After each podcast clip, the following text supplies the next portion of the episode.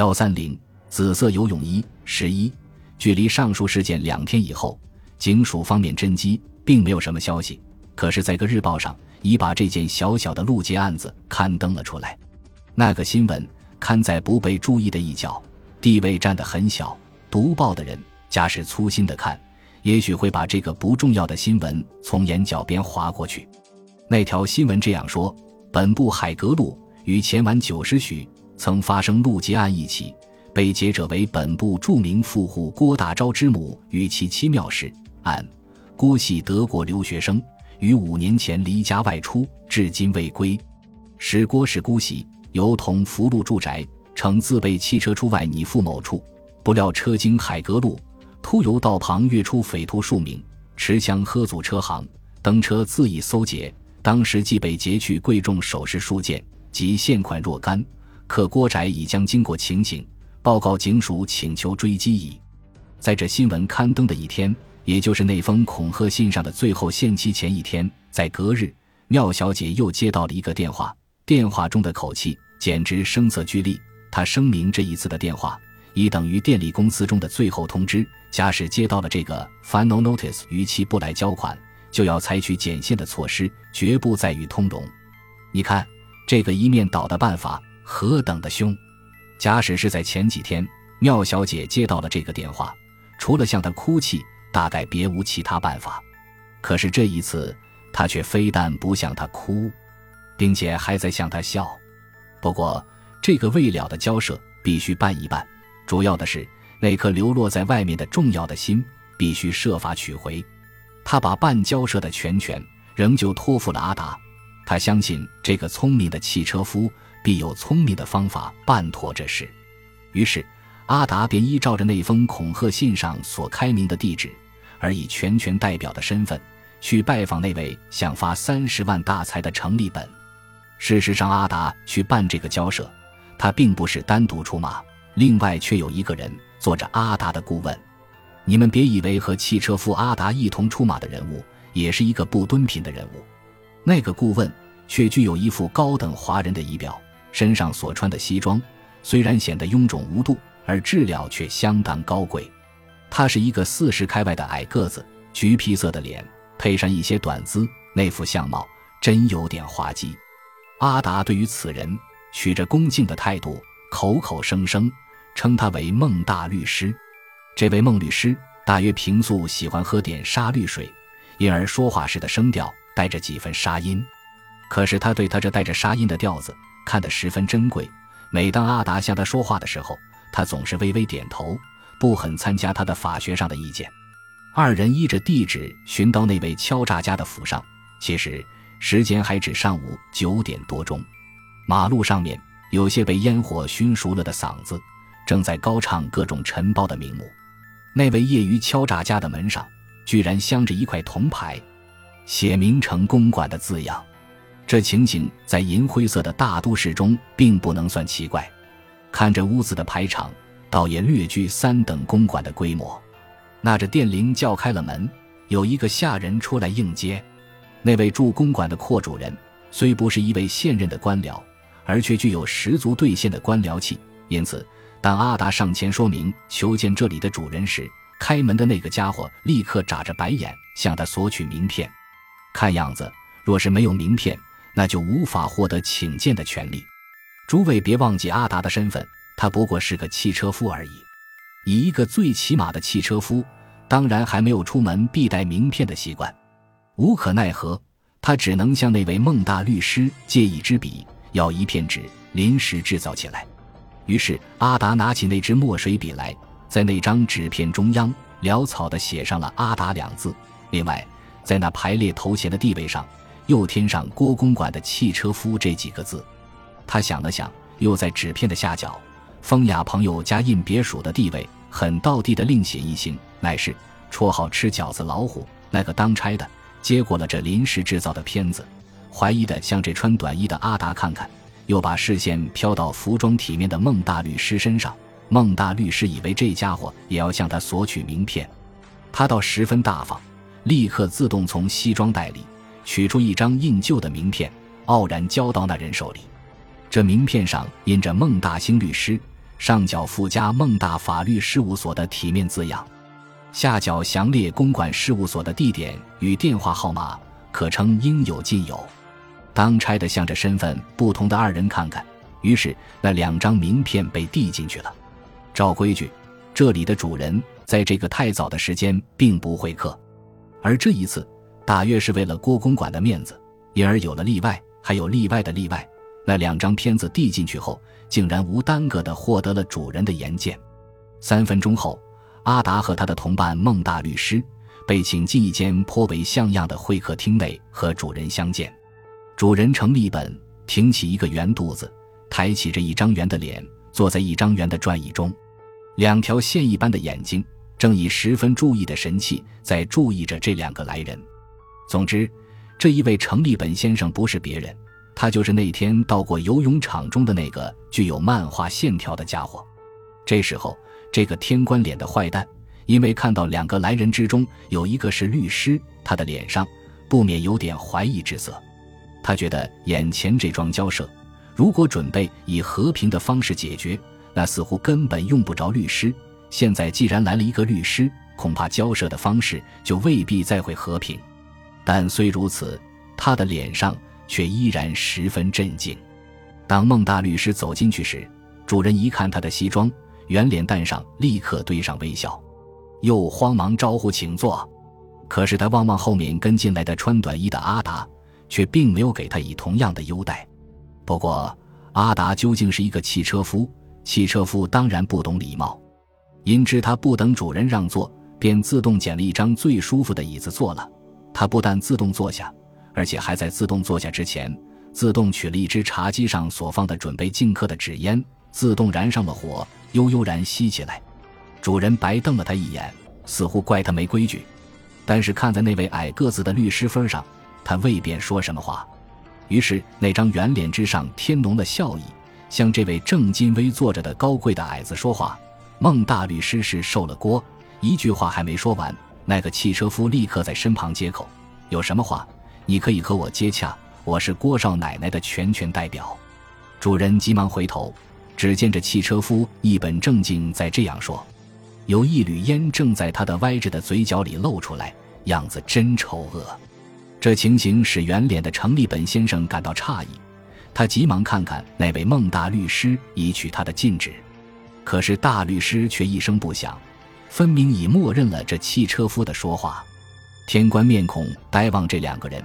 他的眼睛格外变成了一条线，他有些弄不明白这是怎么一回事，但是他踌躇了一下，终于向阿达问：“你说你是郭少奶奶的全权代表，那么你的来意怎么样？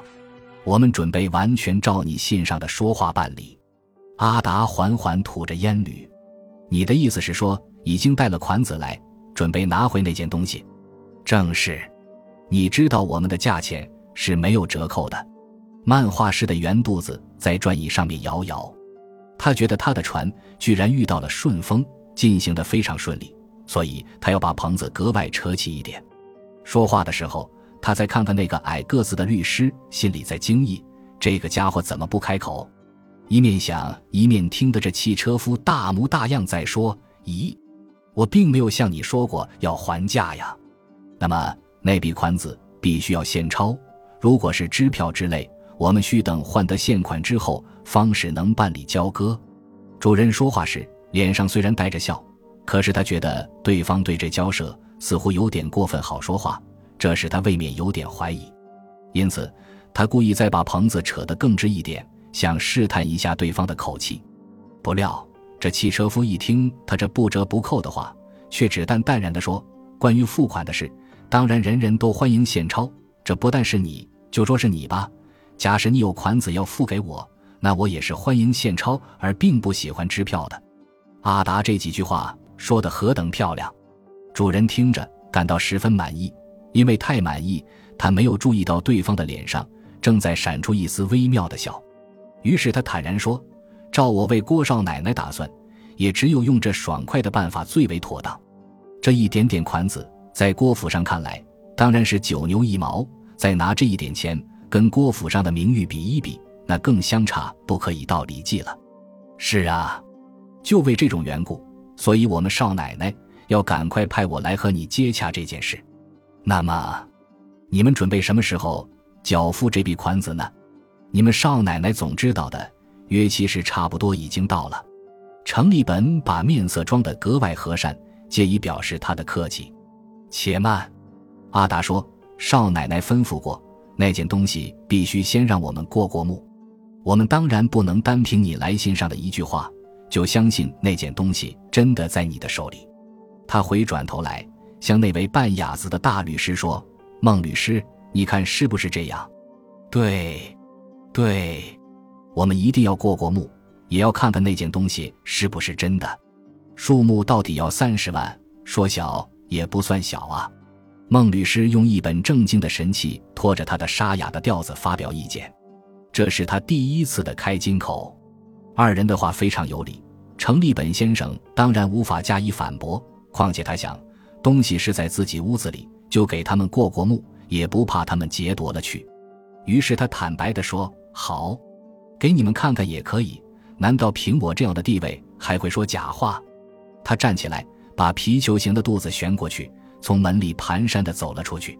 不多一会儿，他重新回进来，手里拿着一只装首饰用的紫色小龙盒。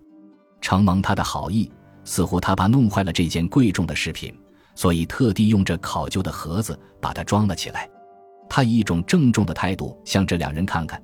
似乎绝不定应该把东西交在谁的手里，大概是为了要取得法律上的保障。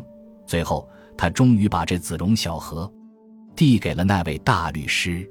大律师拿到手里，开了盒盖，提起金链，把那颗有过一番离奇经历的心拿出来，约略看了一看，仍旧把它放进了盒子。这时，阿达向他打了一个别人看不见的暗号，于是这位大律师大模大样的点点头，说：“不错。”这是真货，毫无错误。那么你们准备什么时候付款呢？程立本一面说，一面还伸着手准备收转那只盒子。他看见阿达在向衣袋里面乱摸，他以为这汽车夫是在取出带来的款子。他想，三十万元的现款，衣袋里一定装不下。假使对方取出一张支票来，那自己必须坚持收到现款然后交货的主张。想念之间。只见这汽车夫从衣袋里掏出一张纸头，并不是他所预期的支票，而是一张报纸，折叠的非常之小。这是一张刚从卷筒机上取下来的当日的报。那汽车夫把它透开，向他身前一掷。程立本在伸手接起这报纸的时候，一面觉得对方态度太无礼，一面他弄不懂这汽车夫为什么要把这张报纸丢给他。低下眼睑一看。方时注意到这张报纸上有一则新闻，特地用红墨水画了出来。程先生把两条线形的眼睛睁得很大，一口气读完了这节特标出来的东西，方知郭家婆媳两人曾在前天晚上遭遇过路劫。可是他还不明白，这汽车夫为什么要把这个新闻告诉给他。他还以为这位郭少奶奶要借这个路劫的事件，借口请求减价或延缓付款的日期。于是他随口说：“怎么，你们少奶奶遇到了陆劫吗？不过正是呢，我们少奶奶的运气很坏。”阿达抢先说：“这一次陆劫，他被抢去了一些现款和几件首饰。”说到这里，他把眼光飘到那位大律师手上，而接下去说：“孟律师手里拿着的这一个新型照片盒，也是尸单上的重要一件呢。你怎么说？”那个胖人几乎像一头猛虎那样的跳起来，但是他不及开口说话，却已听得这汽车夫冷冰冰的在说：“你已经见过这段新闻了。被劫的时候，郭老太太也一同在场，她是眼见的，并且我们当场已把这件事情向警署里备案了。”胖子听完这话，他的皮球形的肚子上面几乎像被人重踢一脚而泄掉了气。他的红色的圆脸顿时泛出了一层白，马上他想，那个新型的事物被把持在自己手里，那必须在郭老太太没有知道以前，他方能发挥重大的威力，而向郭少奶奶炸出血来。现在，如果真的像汽车夫所说，那位老太太曾眼见这个事物从他媳妇身上被强盗劫去，那么别的都不必说，单说那份武器，岂不完全失去了效力？想的时候。他的眼睛已无法恢复成悠闲的两条缝。但是他不明白，那件首饰系在自己手里，如何又会在汽车中被人劫去？毕竟他是相当聪明的人。发呆的眼珠略略一转，立刻他已明白，这是一套怎么的戏法。同时，他也恍然于他自己已经轻轻跌落到了对方的戏法箱子里。一时，他的灰白的脸色不觉更添上了灰白。可是，他见那个满面雕华的汽车夫还在向他笑，他不禁怒吼如雷地说：“怎么？你说这个手势是在汽车中被劫去的吗？你可以到警署里去看看实单的。”阿达自顾自喷烟，那你岂不是说是我抢劫了这个首饰吗？你这混蛋，差不多是这样。你们竟敢想来讹诈我！这圆脸家伙猛拍了一下桌子，他觉得眼前的局势已经弄得很坏，但他还想虚张声势以吓退他的敌人。你们也不打听打听我是什么人，就想来讹诈我？他一面开炮，一面看着那个不肯开口的律师。在计算有没有用强硬的态度索回那只紫绒盒的必要，迟疑之情。听到汽车夫讽刺似的在说“讹诈”，这是最确切的名词了。阿达说时，又从袋里掏出一张信纸，在这胖人的面前扬了一扬：“这封信是你写的吧？”胖子一看那张信笺，第一个念头马上想加以否认，但是第二个念头他觉得已无可否认，他只能气急地承认。不错，信是我写的，但是我写信在前，你们被抢劫在后，你们不能把这两件事情硬拉在一起，做出圈套来讹诈我，那就很好。我们只要你承认这封信。阿达回头向着那位律师说：“孟律师，请你把这位先生的话照样记下来。”那位律师神气活现的从袋里摸出一本小册，这小册上记着许多歌女的芳名与电话。他把几个电话号码重复抄写了几遍，把那本小册向袋里一塞，然后神气活现地说：“我已记下这位先生的话，我是见证。世上不论何种最精明的赌徒，在稍不小心的时候也会打错了牌。眼前的这位程先生，在他发出那张牌后，方是觉察了自己的错误。他不该承认曾写这封信。他立刻目瞪口呆。”阿达却把那张信笺直送到他面前，笑笑说：“请你看看这信上的日期吧。”城里本城阿达不防，一挺肚子就把这封信猛抢到手里。他做事退后几步，拿起来一看，只见这封信毫无错误，正是自己的原信。可是信上的日期却已变成了昨天的日期，细看也完全看不出涂改的痕迹。这是一封用蓝墨水写的信，只要用些硫酸与阿摩尼亚。便可把原有的字迹抹去重写，方法原是很简单的。他瞪着眼珠说不出来，想了想，便苦笑一声，准备撕碎这封信。可是阿达却满不在乎地向那位大律师说：“请孟律师注意，这位先生准备撕碎这封信，他想毁灭证据里。不要紧，我们的那张照片拍得非常清楚，和这封原信是没有两样的。”大律师哑声回答。